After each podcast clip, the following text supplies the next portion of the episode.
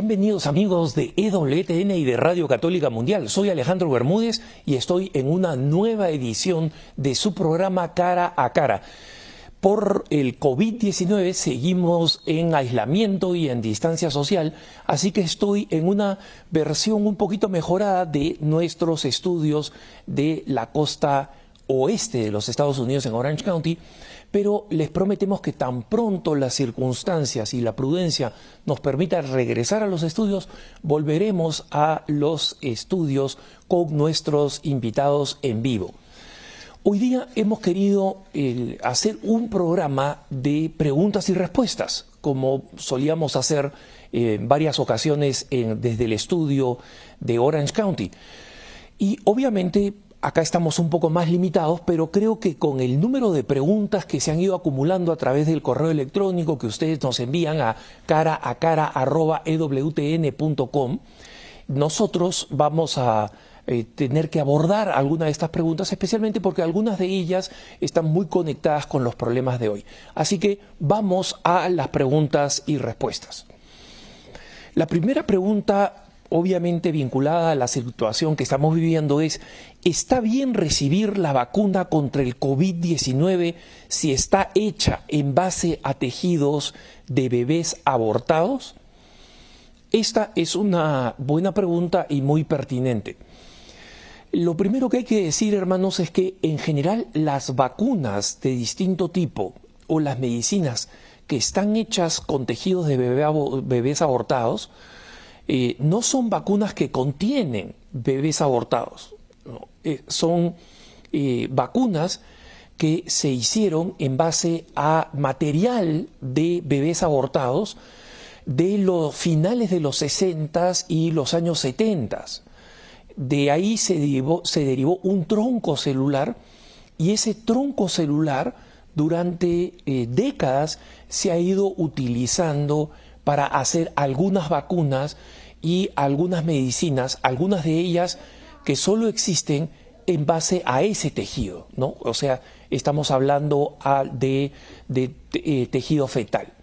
Entonces, obviamente el origen es moralmente malo, no hay duda sobre eso respecto de estas vacunas, Pero la Pontificia Academia para la Vida señala que un católico puede usarlas legítimamente legítimamente por dos razones. Si hay un motivo de salud imperante o dominante, ¿no? es decir, si es que hay una razón muy importante y urgente para utilizarla, pensemos en las personas que sufren fibrosis cística, por ejemplo, que tienen una sola medicina de las cuales literalmente depende su vida. ¿no? Eh, o pensemos en vacunas para población de bebés especialmente vulnerables. ¿no? Entonces, el distanciamiento eh, entre el mal moral original y la vacuna es suficiente como para que la causa moral cuestionable sea remota. Entonces, esto no impide muchas otras observaciones como son las que tienen que ver con aquellos católicos que tienen un problema de conciencia profundo, pueden abstenerse de usarlas. Lo que enseña la Santa Sede documento del 2005 que después fue renovado el 2017 es que el, eh, es posible usarlas. Ahora, vayamos específicamente al COVID-19. El COVID-19 hay más de 100 eh, vacunas que están siendo desarrolladas actualmente. De esas 100 vacunas, cuatro vacunas tienen, eh, se originan de componente de tejido fetal, es decir, de estos troncos que ya existen desde hace mucho tiempo en el mundo farmacéutico. Eh, una de estas medicinas, por ejemplo, que es el experimento de Oxford, que es el más avanzado, es un, experimento que lamentablemente, o sea, el más avanzado de todos en la, medicina, es el que utiliza tejidos eh, fetales y eh, en consecuencia en el desarrollo de la medicina, o sea, una, una, vez más, en ninguna medicina actual o vacuna actual que una persona se pone existe eh, bebés abortados. Nadie se está inyectando bebés abortados, solamente para que quede claro. y estas medicinas, en consecuencia, las que, las que están más desarrolladas, tienen este problema particular Eh, sin embargo, hay muchas otras que no van a tener ese problema. Otra que está menos avanzada, pero que también está entre las más competitivas, está siendo desarrollada en los Estados Unidos por una empresa nueva que se llama Moderna. Ahora, esta es la información científica que nosotros tenemos. Cuando salga la vacuna, vamos a ver una exitosa, esa puede ser de tejidos fetales, y el católico va a poder elegir en conciencia si ponerse esa vacuna o no ponerse esa vacuna. Lo que está claro es esto, por la enseñanza de la Iglesia, el que opta por vacunarse, especialmente si es población de riesgo, no está cometiendo un mal moral. El católico que dice, no, yo voy a esperar a que la vacuna sea una vacuna que no sea cuestionable y, y es un tema de conciencia, también actúa bien. Así que no caigamos en las teorías de la conspiración que están hablando de otros problemas que no tienen nada que ver con el desarrollo de la vacuna y tampoco ah, utilicemos estas circunstancias para eh, apuntar dedos a qué católico está bien y qué católico está mal. Vamos a la próxima pregunta. ¿Puede un obispo prohibir la recepción de la comunión en la boca como lo ha hecho el obispo de San Rafael en Argentina? Miren hermanos, el, tema de la diócesis de San Rafael, donde el Vaticano ha decidido cerrar el seminario, un seminario bueno, un seminario eh, de, con muy buenas vocaciones, con un buen número de vocaciones, sin escándalos, parece estar vinculado, y digo parece porque el obispo de San Rafael ha dicho claramente que a él no le han dado una razón de por qué se cierra el seminario y que él lo está haciendo por la obediencia que los obispos han juramentado al Papa. Entonces, eh, este problema ha hecho que muchos se cuestionen la decisión que está de alguna manera vinculada al tema del seminario, pero hay que desconectarla. Es decir, hablemos acá solamente del tema de la comunión en la boca y de lo que enseña la Iglesia al respecto. Miren hermanos, en circunstancias normales la enseñanza de la Iglesia es muy sencilla. Existe eh, un documento de la congregación para eh, la liturgia y los sacramentos, y ese documento ya desde los inicios del 2000 señala que el fiel tiene el derecho inalienable a recibir la comunión en la boca. Nadie se lo puede negar. Y luego, cuando se presentó una dubia, se presentó una duda, el, eh, cinco años después de este documento, la Congregación para la Liturgia y la Disciplina de los Sacramentos confirmó que esto es aplicable universalmente, que un obispo o un sacerdote no puede negarle la comunión en la boca a un fiel. Pero hermanos, acá tenemos que entender que ahí no se acaba la discusión. ¿Por qué? Porque existe una situación particular que es el COVID-19. Y cuando existe una situación particular, los obispos tiene una potestad específica asignada por el Código de Derecho Canónico. En el canon 223, el inciso 2 dice lo siguiente, compete a la autoridad eclesiástica regular, por si acaso, autoridad eclesiástica regular significa obispo, prelado, arzobispo, el que está al mando de un territorio eclesiástico. Compete a la autoridad eclesiástica regular el ejercicio de los derechos propio de los fieles, o sea, regular el ejercicio de los derechos propios de los fieles. Es decir, el obispo puede regular los derechos específicos. Regular. ¿Eso qué cosa quiere decir?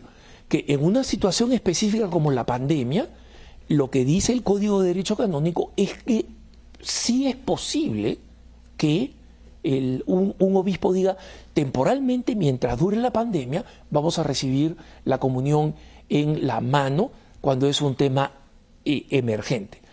Entonces, miren hermanos, yo sé que acá hay muchos elementos en juego, muchos aspectos en juego. ¿Qué cosa pasa con el católico que en conciencia, profundamente en conciencia, no puede recibir en la mano?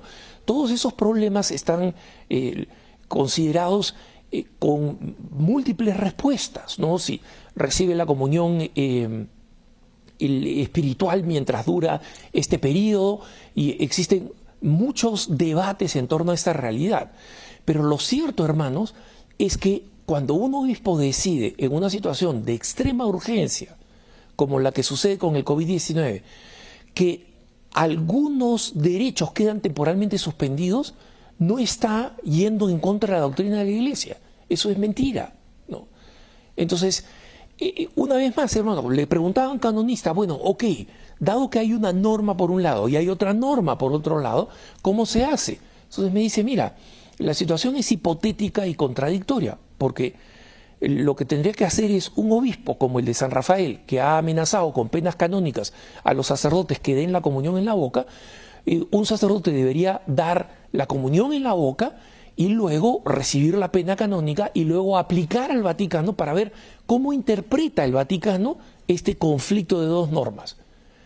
Pero cuando eh, el, Evangelio nos dice que no arrastremos a nuestros hermanos a, los juzgados, no solamente se refiere a los juzgados eh, civiles, hermanos, se refiere también a que nosotros tenemos que estar movidos por el espíritu de caridad y de unidad en la iglesia.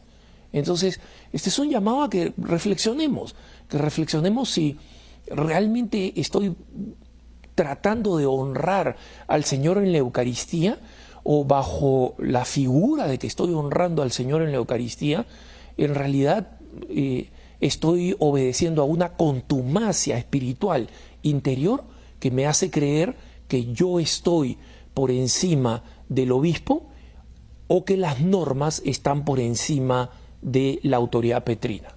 Y no lo está. Vamos a la próxima pregunta. ¿Cuál es la posición del magisterio con respecto al uso del ad orientem en la misa en la forma ordinaria? me han mandado preguntas así un poco, un poco sofisticadas esta vez, pero eh, contextualizo la pregunta para los que no, no entienden muy bien. Como saben ustedes, ad orientem es una expresión en latín que significa hacia el oriente, ¿no? Eh, es decir, hacia donde sale el sol. Y como el sol ha sido siempre el símbolo de Jesús resucitado, ¿no? Nos visitará el sol que nace de lo alto, recuerdan ustedes el, cántico de Zacarías, y la tradición era que los altares miraran al oriente, porque los sacerdotes eh, celebraban mirando al oriente, es decir, de cara a la celebración, de espaldas al pueblo. Entonces el término oriente básicamente significa los sacerdotes que celebran de, de cara a Jesús Eucaristía, de espaldas al pueblo. Esa era la forma de celebrar antes del Concilio Vaticano II, antes de la reforma litúrgica, ha sido por siglos la forma habitual de celebrar en la Iglesia, y esa es una forma que es eh, la que se utiliza siempre en la eh, forma extraordinaria del rito, lo que se llama a veces la, misa tradicional. Pero la pregunta es si es que los sacerdotes que celebran la forma ordinaria del rito, es decir, la de la reforma litúrgica del Concilio Vaticano II, y que es la que nosotros vemos en la inmensa mayoría de nuestros, de nuestros templos cuando vamos a misa, si ellos pueden celebrar eh, ad oriente, ¿no? es decir, si es que pueden celebrar de cara a la consagración litúrgica de espaldas al pueblo. La respuesta en síntesis es sí. Ahora, ¿existe una norma específica que dice se puede celebrar la misa en forma ordinaria de ad, orientem? No, no existe esa norma. Pero si ustedes ven la instrucción general del misal romano, en el número 299, eh, señala que el altar debe ser eh, construido en adelante separado de la pared. Es decir, eh, la existencia de esa separación está reconocida. Pero por varios aspectos de la, texto de este número de eh, la instrucción general del misal romano, el, uno entiende que cuando se dice que el, sacerdote tiene que estar mirando al pueblo cuando sea posible. Entonces, esta, el, uso de esta terminología eh, es deliberada, hermanos. ¿Es para qué? Para, para establecer normas, pero no establecer normas rígidas. ¿Por qué? Porque la iglesia tiene que normar para toda la iglesia universal. No se sabe qué está pasando en distintos rincones del mundo. Y en consecuencia, si los actores, si un sacerdote, si un obispo, etcétera, actúan de buena fe y con espíritu de unidad en la iglesia, va a tener la flexibilidad razonable para aplicar estas normas. Entonces, cuando pensemos en una norma en la iglesia, no pensemos en mi parroquia o en mi país. Entendamos que e, estas normas son para la iglesia universal. Y por otro lado, eh, en, el, en, el, año 2000 hubo una consulta formal eh, en la que se preguntaba a la congregación para el culto divino y la disciplina de los sacramentos si es que era posible excluir la forma ad orientem en la misa ordinaria, en, en, la misa de, en la forma ordinaria del rito. La respuesta fue negativo, no se puede excluir. Y en consecuencia, en base a la instrucción general del misal romano y a esta, eh, eh, a esta consulta específica del año 2000, el, eh, en resumen, un sacerdote puede celebrar ad orientem la forma ordinaria del rito, es decir, la misa ordinaria que nosotros conocemos. Yo he visto en algunas parroquias que eso se hace y he visto hacerlo con mucho provecho para los fieles y obviamente que la norma lo permita no significa ni que lo obligue ni que en todas las circunstancias sea lo que pastoralmente eh, sea lo más recomendable. ¿no? Esos son otros temas, pero que se puede, en resumen, se puede. Vamos a la próxima pregunta el párroco de mi comunidad decidió cambiar la imagen de la Virgen que estaba al centro del altar por la de Cristo. ¿Qué le dirías a los que han dejado de ir a misa por el cambio?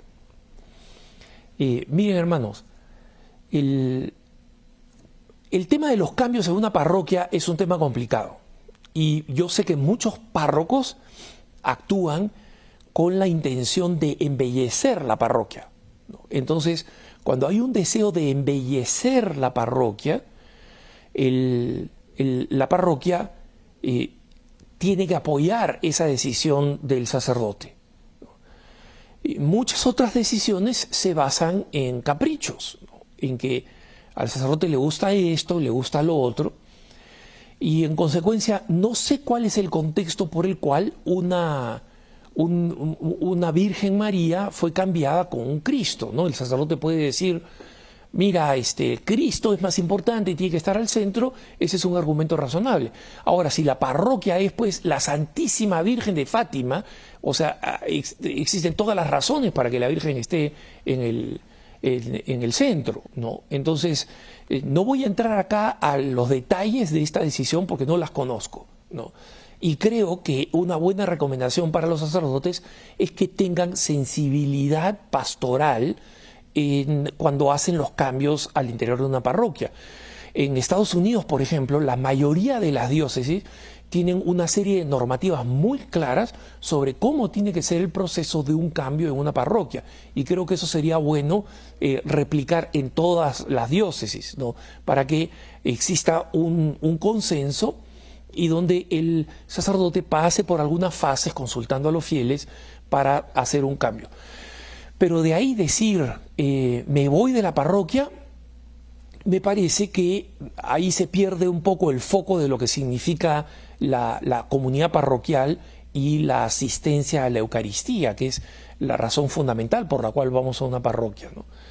Y, y, peor aún, si eso significa voy a dejar de ir a misa por completo, o sea, una persona está diciendo, ¿sabes qué? Eh, eh, ofendieron a la Virgen porque la cambiaron, entonces voy a dejar de ir a misa en, protesta. O sea, ¿qué cosa crees que va a ofender más a la Virgen? Eh, ¿Que la hayan movido para que Jesucristo esté en, el centro o que tú dejes de cumplir con un precepto de la iglesia y caigas en pecado mortal y, te vuelvas un enemigo de Dios, que eso es lo que sucede cuando caemos en pecado mortal. Entonces, me parece que la pregunta es bastante clara. Eh, nuestros caprichos no son los que pueden eh, llevarnos a decidir en qué circunstancias asistimos nosotros a misa. En situaciones extremas, eh, donde hay sacerdotes que realmente han cometido aberraciones en, el aspecto estético de una iglesia, es legítimo que un fiel diga que esto repugna mi sensibilidad litúrgica, me voy a otra parroquia. Mientras tú sigas cumpliendo con el sacramento y seas movido por razones buenas, por el bien que deseas, este, no por el mal que te irrita, eh, es una, es una decisión aceptable. Eh, pero, como digo, en situaciones extremas. Vamos a la próxima pregunta. Una persona me, pregunta, le escuché decir que usted es papista, pero ¿está de acuerdo con el rito pagano de la Pachamama que se realizó en los jardines vaticanos? El, les pongo en contexto, obviamente las preguntas han visto que en esta, en esta edición están un poco más picantes y claro, están picantes porque la gente pues está encerrada en su casa, está un poco enojada y, saca cosas del pasado y está bien. Servicio a la iglesia como consagrado y como conductor de este programa es tratar de responder a estas preguntas. El, hermano que pregunta se refiere a dos cosas. Primero que yo eh, en varias ocasiones he dicho, mire, yo soy papista, ¿no? Y eh, cuando digo que soy papista me refiero a que yo afirmo, como todo católico debe afirmar, que la autoridad suprema en la iglesia es el Papa. Él es la autoridad suprema. Y, y en consecuencia, no puedo aceptar que alguien critique al Papa como muchas personas lo están haciendo, cuestionando absolutamente todo lo que hace el Papa, cuestionando sus intenciones, cuestionando su autoridad, eh, dirigiéndole cartas diciendo que es un hereje. Todo eso es una locura, es una locura que hunde sus raíces no en el deseo de la verdad, sino en una soberbia repugnante demoníaca. Nunca voy a apoyar eso hay personas que dicen, Alejandro, tú deberías haber apoyado esta carta, deberías haber apoyado este, los, no sé cuántos académicos católicos que enviaron una carta al Papa acusándolos de herejía porque tú supuestamente tienes que defender la verdad. Yo defiendo la verdad y la verdad católica es que el Papa es el vicario de Cristo en la tierra. Por eso soy papista. Entonces, hay aspectos que pueden ser perfectamente cuestionables, hermanos. Hay aspectos en los que perfectamente podemos estar en total discrepancia en, situaciones específicas de cómo se manifiestan aspectos sobre las sensibilidades del Papa. Y acá entra la pregunta de este hermano que dice, ¿estás de acuerdo con el rito pagano de la Pachamama que se realizó en los jardines vaticanos?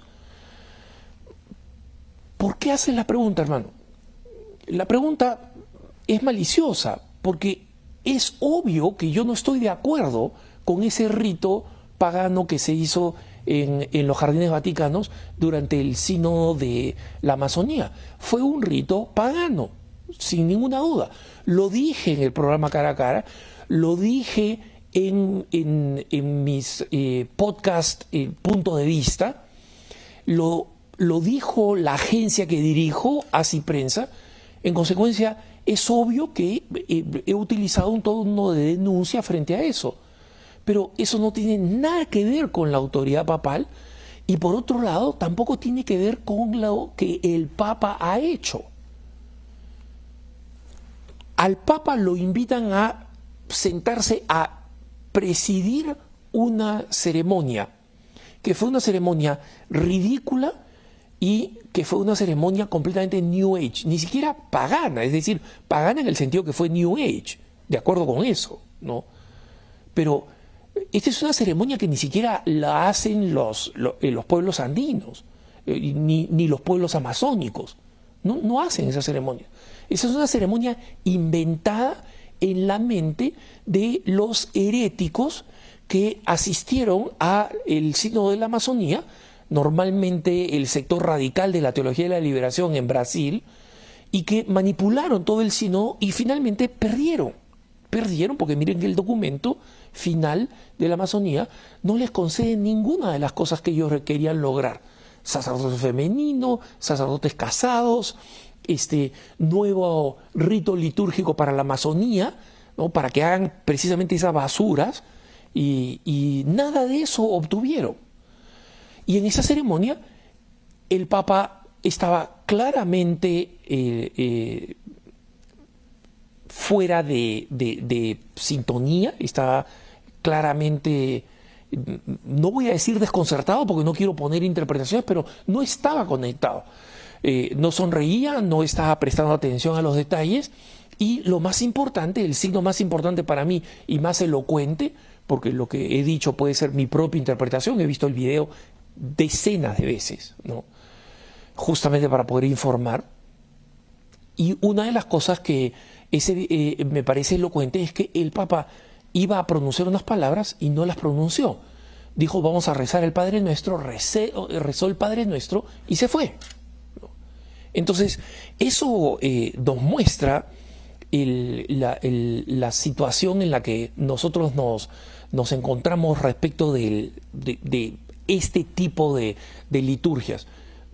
El Papa nadie le puede, en resumen, nadie le puede echar la culpa al Papa de que esta ceremonia se haya realizado. Entonces, alguien puede decir, oh, pero el Papa debió pararse y condenar. Bueno, esta opinión no es la mía, no, no es la mía. Creo que hay muchos actores inocentes hay mucha, mucha gente que está viendo eh, esto y no veo cuál es el beneficio de que el Papa haya hecho un desplante. En general, no, no, veo en la historia de la Iglesia que los desplantes hayan sido de gran ayuda para el desarrollo de la Iglesia. Pero en mi opinión. En todo caso, el punto de este hermano es que yo me digo papista y por otro lado aparezco ser contradictorio cuando digo que el Papa eh, no tiene nada que ver con esta ceremonia no hay contradicción alguna. Por supuesto que estoy en contra de ese horror que se realizó ahí en el Vaticano. Estoy completamente en contra. No afecta en nada el hecho supremo y dogmático de que el Papa es el vicario de Cristo en la tierra y le demos obediencia y respeto. Y que yo sea papista no es un exceso mío, es una enseñanza de la Iglesia Católica. Y tú también, si eres un católico, eres papista. Porque si no eres papista, no eres católico, así de sencillo. Vámonos a una pausa y ya volvemos con su programa Cara a Cara, esta edición especial de preguntas y respuestas. Soy Alejandro Bermúdez, no se vayan que ya volvemos.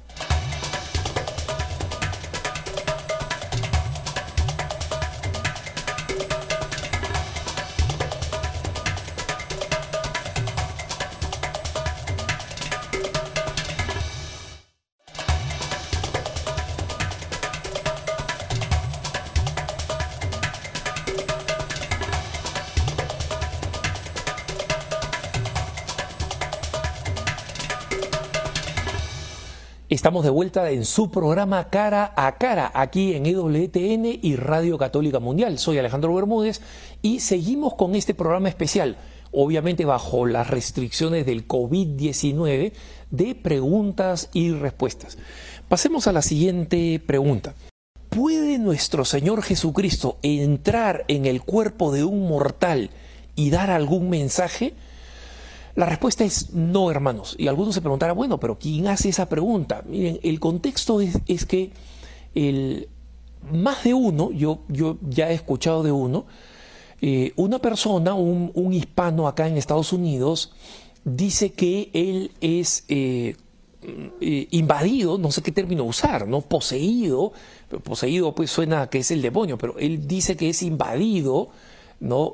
controlado por nuestro Señor Jesucristo y que eh, durante esos episodios Él habla en nombre de nuestro Señor Jesucristo. Y en consecuencia que su enseñanza son las cosas que Jesucristo quiere decirle a los que están ahí. ¿no? Y entonces esto sucede con frecuencia y, eh, y entonces esta persona supuestamente tiene un mensaje eh, cada, cada semana.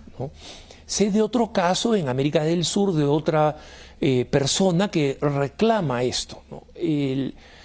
En general aquí se, aplican las normas de la prudencia para cualquier fenómeno sobrenatural que signifique visiones, revelaciones, locuciones interiores, y es que el católico debe abstenerse de creer hasta que no estén confirmadas por la Santa Madre Iglesia.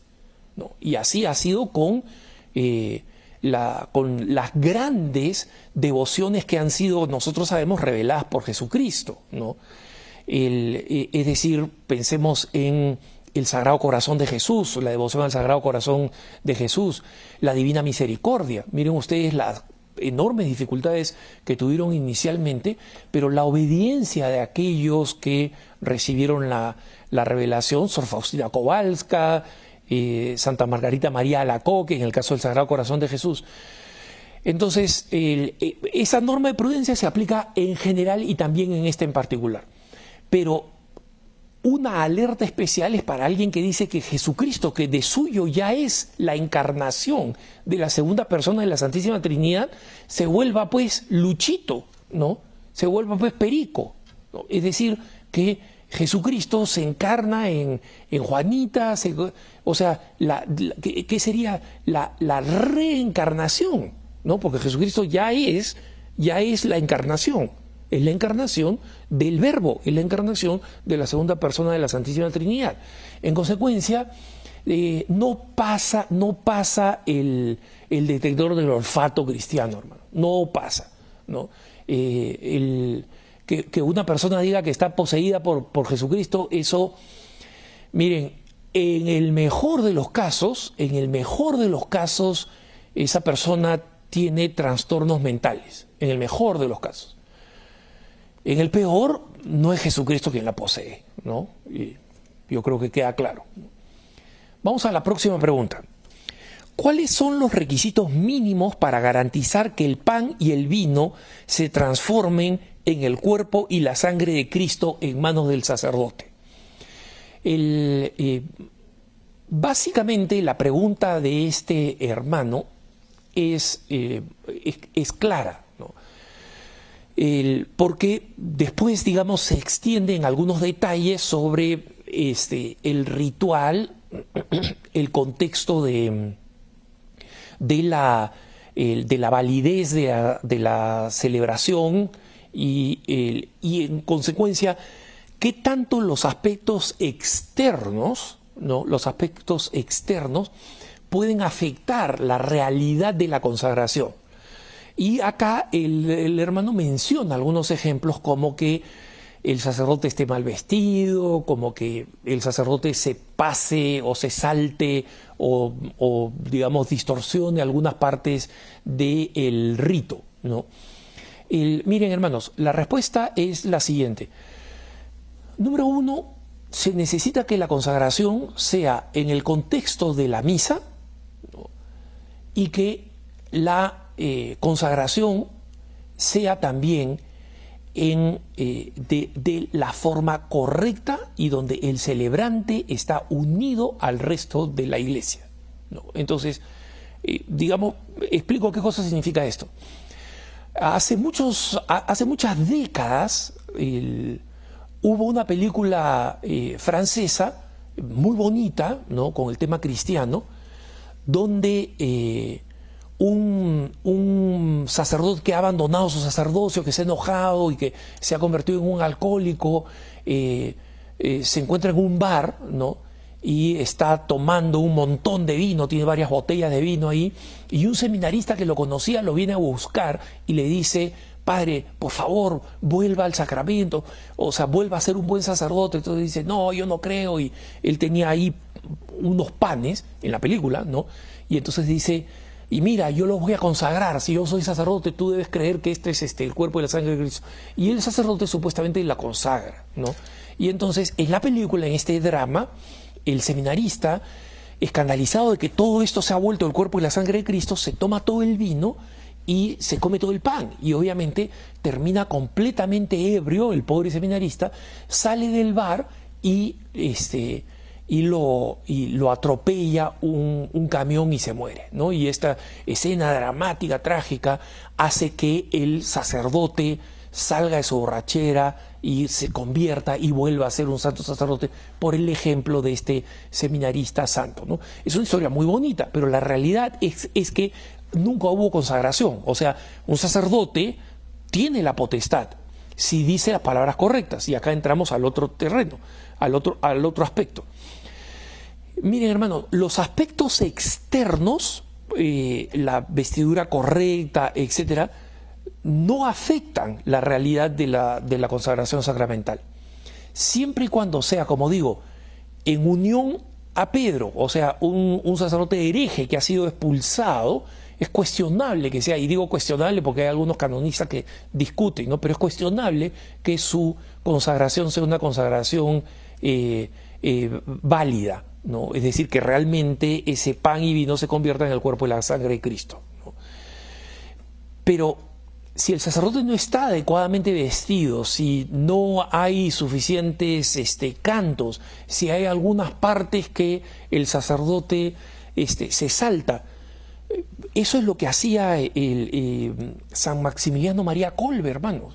Eh, en, qué condiciones creen ustedes que él podría celebrar la misa en esas dos semanas en las que estuvo muriendo de hambre en el campo de concentración? Celebraba la misa, pero cumplía con lo esencial, no, no tenía ningún, ninguna vestimenta sacerdotal, ¿no?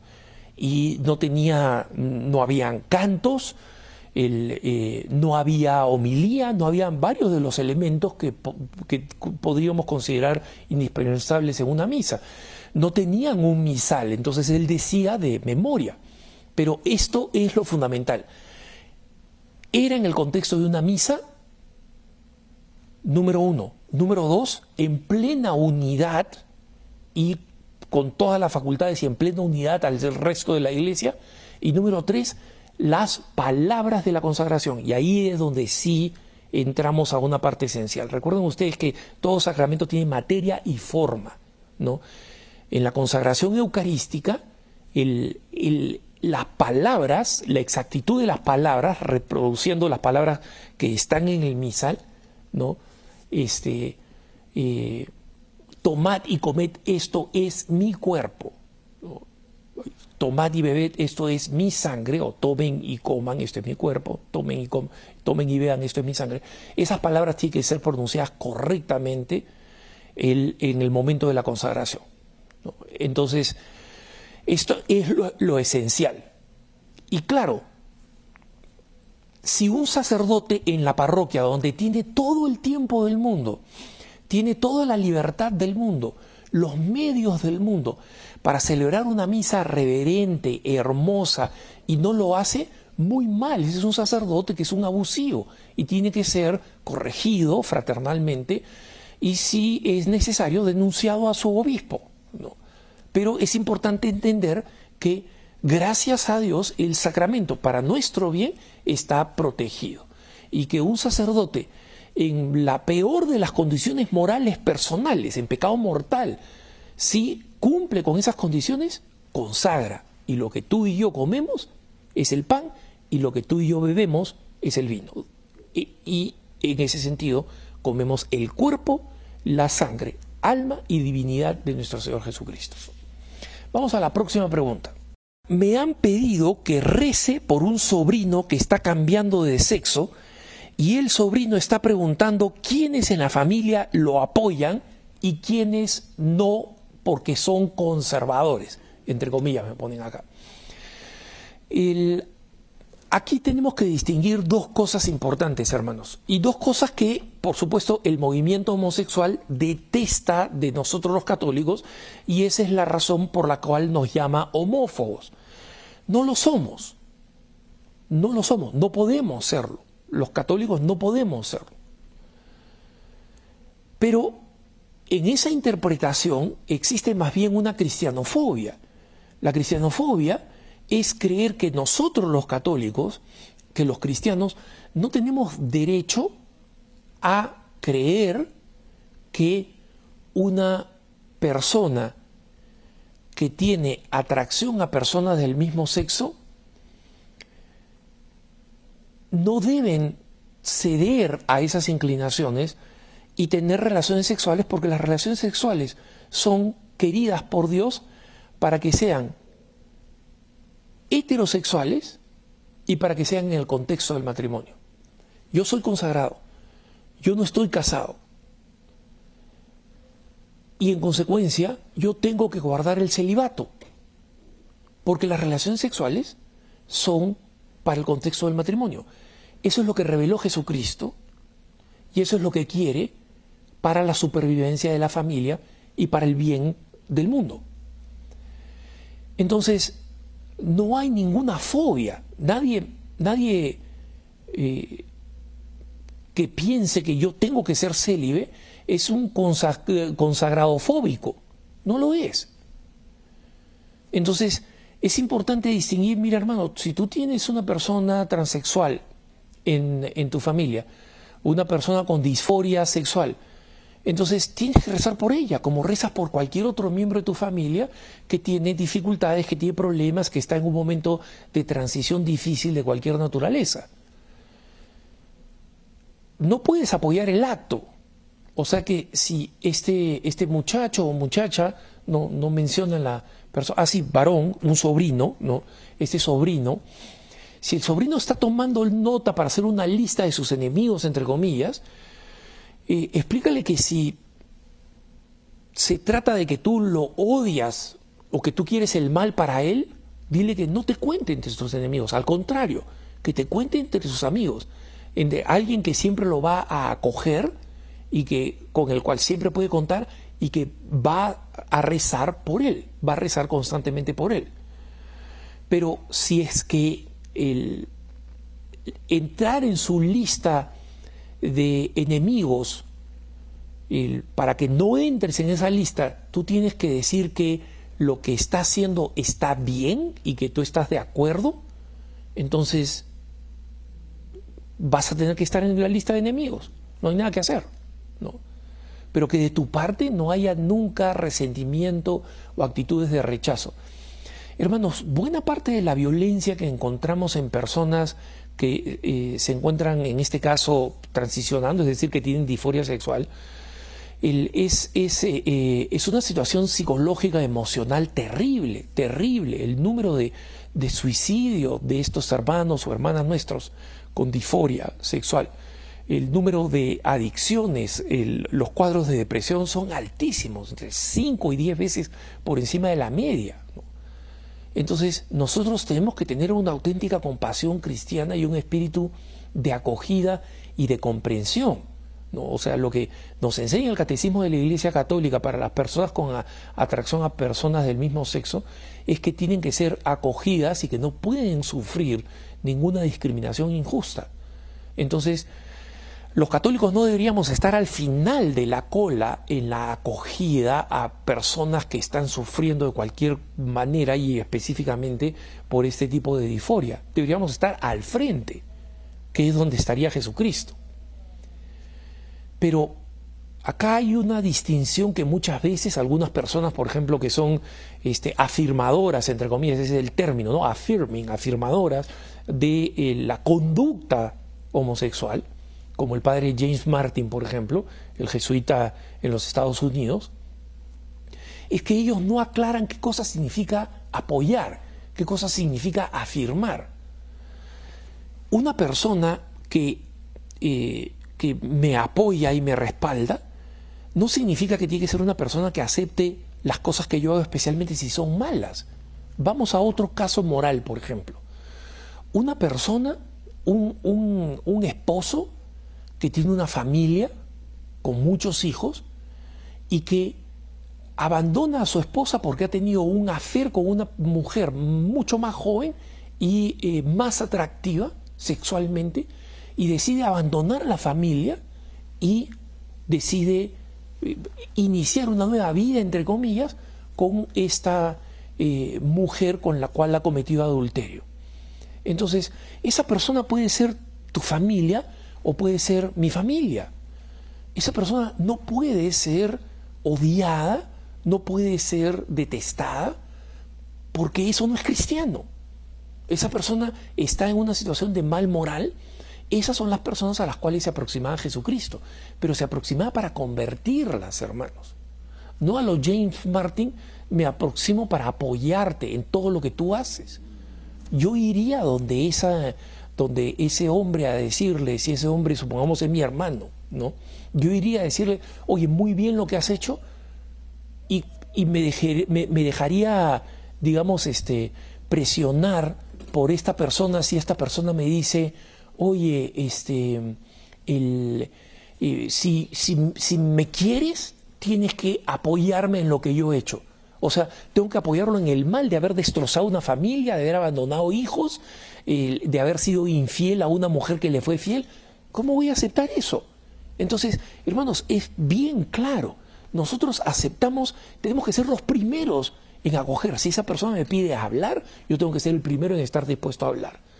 Si esa persona me pide que lo comprenda en su circunstancia de sufrimiento, de heridas, de, de, todo lo que está pasando por, por el aislamiento, por la incomprensión que lo rodea, yo tengo que ser el primero. Rezar por esa persona el primero y rezar auténticamente. Pero consentir al mal moral, esa es otra cosa. Ese no es apoyo. Ese es enviar personas al infierno. Que un católico, conocido como católico, en la familia diga, ¿sabes qué? Yo firmo esto, yo consiento es una traición a Dios, a tus principios y a la persona que crees que estás ayudando. Entonces, si el precio es estar en una lista de enemigos, pagaré ese precio, pero haré lo que me corresponde. Vamos a la próxima pregunta. ¿Qué dice la teología dogmática acerca de las acciones que debemos realizar para ayudar a las almas del purgatorio? ¿no? ¿Qué dice la teología dogmática? Ok, eh, eh, mira, eh, acá comprendamos que la teología como tal tiene varias ramas, ¿no? Y la teología dogmática es la que aborda específicamente los temas que son dogma de la iglesia. Es decir, que si nosotros no aceptamos, no somos católicos en la realidad. Nos podemos llamar católicos, pero no somos católicos. Entonces, la teología dogmática ve estos dogmas, algunos proclamados directamente, eh, como pensemos el dogma de la Inmaculada Concepción, y otros dogmas que son consecuencia lógica inmediata de proclamaciones dogmáticas. Entonces, sobre el purgatorio, eh, la, teología dogmática, ¿qué cosa nos enseña? Nos enseña, uno, el purgatorio existe.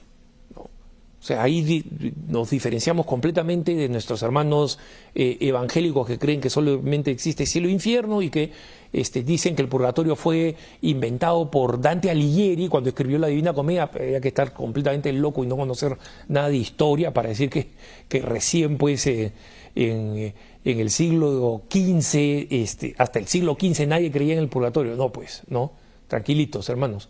El, entonces, primero que el purgatorio existe, luego que ahí están todas las almas que eh, están en proceso de purificación, de purgar, por eso el nombre purgatorio, este, de purgar para entrar al cielo, que esas almas no pueden ganar méritos para sí mismas, ¿no? Es decir, ya una vez que pasó el tiempo de nuestro tránsito en la tierra, no pueden rezar por sí mismas, ¿no? no pueden hacer mérito, no pueden hacer obras de caridad, nada. Y en consecuencia dependen de la iglesia triunfante en el cielo y de la iglesia militante acá en la tierra para ganarles méritos. ¿no? Entonces, eso es lo que dice la teología dogmática. Como me preguntan, ¿qué dice la teología dogmática? Eso es lo que dice la teología dogmática.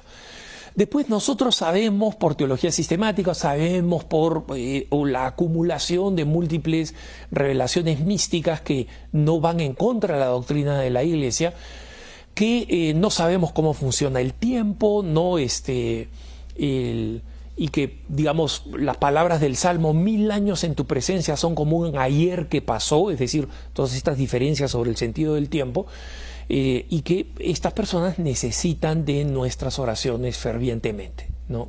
Entonces, este hermano que me hace esta pregunta me dice qué cosa podemos hacer. Bueno, este, ofrecer todo lo que podemos ofrecer por las almas del purgatorio, todo lo que podemos ofrecer.